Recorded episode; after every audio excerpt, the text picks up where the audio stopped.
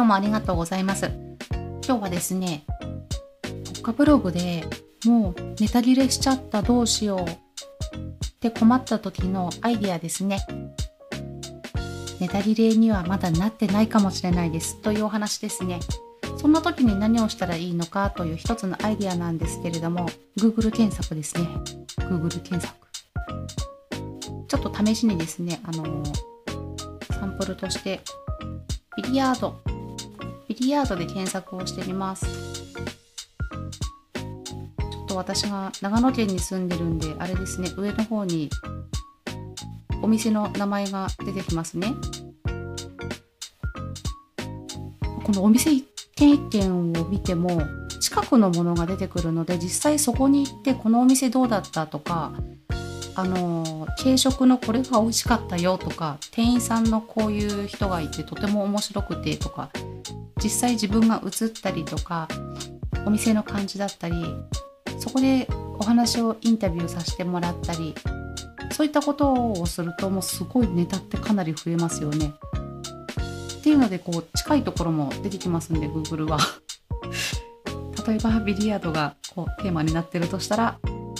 そこで紹介をしてなおかつ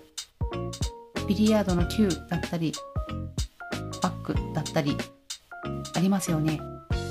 あとは全国チェーンのお店に行った場合にはそこの割引クーポンだったりそういったものも紹介できますしいろいろな活用と運用の仕方がありますね。それでネタも尽きないし何かこの可能性を感じることができますね Google で。そして見ていくと Wikipedia そうですね Wikipedia いいですね私大好きです。そしてこの基礎知識ルールそういったものも出てきますね。ルールの一個一個をネタにして記事にして分かりやすく解説をしていくっていうとそういうことをすると大変喜ばれるかもしれないですね。結構難しかったりするんですね。もう上級者の方とかもうみんなもう詳しいので何も知らない人からしたらもうちょっと何言ってるのかわからないということもかなり多いと思いますんでですのですごくより丁寧に分かりやすい解説といったものがあるとすごく喜ばれると思います。そうなんですよね。私ビリヤード若い時に国体選手に声が声をかけられたことがあるんですよね。自慢ですけど若い時の自慢をする中年って嫌ですね。まあそんな感じで確かにこう思い返してみるともうちょっと好きなことちょっと一応大会とか出てたんですけどでも知らないことっていっぱいあるなと思うんですよね。そこでいろいろ調べるともう楽しいですよねもう全然興味のないことをもうちょっと儲かりそうだからこれやろうみたいなブログにするよりも好きなもので今全くやってないことだとしても記事にするとか調べる情報を集めるそれがめちゃめちゃ楽しいんですよね。私もちょっと次ビリヤードやろうかなって今すごい思っちゃってますけどまあそんな感じでビリヤードの専門店ビリヤードのルール上の方にありますね。ビリヤード用品。そうですね。これ晴れますね。ちょっとビリヤードの台とか買う人は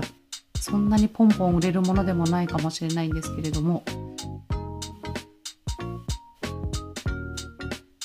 いろいろな基本的なルールですとかありますね。いろいろなものが。そしてこの候補もいいですね。ビリヤードゲームルール打ち方ビリヤード台。そうですね。台もどういうメーカーがありますとかどこで作ってますとかこんな木を使ってますとか下から見るとこういう構造になってますとかビリヤード台だけでもかなり記事が 記事が書けますね。でどこどこの全国チェーンのあのお店ではここのメーカーの台を使ってます。お友達と行った時にそんな話をしたらいろいろ知ってるねってびっくりされるかもしれませんみたいなそんな記事も書けますよね。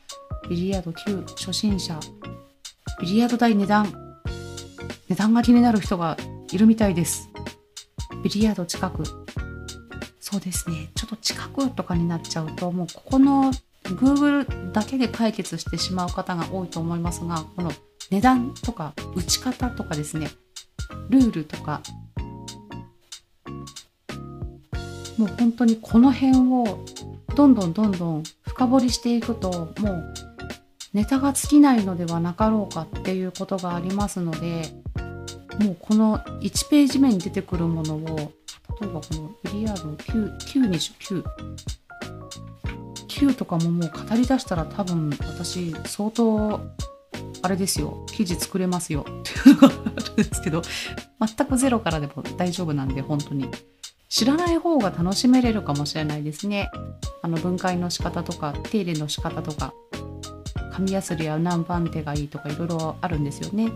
メーカーとか。あそうですね。あビリヤードいいんじゃないですか。でここ見てください。ビリヤードの球は高いんです。そうなんですよね。そうちょっとマニアックなところもあるかもしれないですね。わざわざ買うっていう人は。あの少ないとは思うんですけれども。なかなかこういう本格的なものでこだわりのメーカーだったり用途とか限定品だったりとかそういったものもありますんでこういう情報ってすごくニッチなんですけどあこの情報あってよく助かったって思う方って絶対いると思うんですよね。あとはこの持つところのあの何て言うんですかくるくる紐状のものを巻きつけてもらったりとか手入れをしてもらうっていうそのメンテナンスがすごく上手な方ですねを探してる方とかも絶対いると思うんですよね。あとは大会はどこでやるんだいつあるんだとか。そうなんですよね。まあそういうことを考え始めると本当ここからまた深いところに入っていくとまたどんどんビリヤード級長さとかありますね。あやっぱりありますね。値段とか。そうなんですね。そんなわけで尽きることはない。ブログが更新しなくなったとしたら毎日はする必要はないと思うんです。最初はもうこの記事っていうのはドメインパワーが弱い時にはもうとにかくたった1記事ポロンって出したところで何にもならないと思うので積み上げというものは必要になると思うんですけれどもある程度のところまでいったら検索してもらえるところまでいけたらその後はこう自分のペースっていうものを大丈夫ペースみたいなものですね。やはり質とかもかなり要求されるようになると思いますので質を上げつつその代わり毎日じゃなくてもいい感じになる場合もあると思いますんでそうして継続していくことができますね。そんな感じでネタ切れ困っちゃってる特化ブログの方よかったら参考にしてもらえたら嬉しいです。ではまたあっこでした。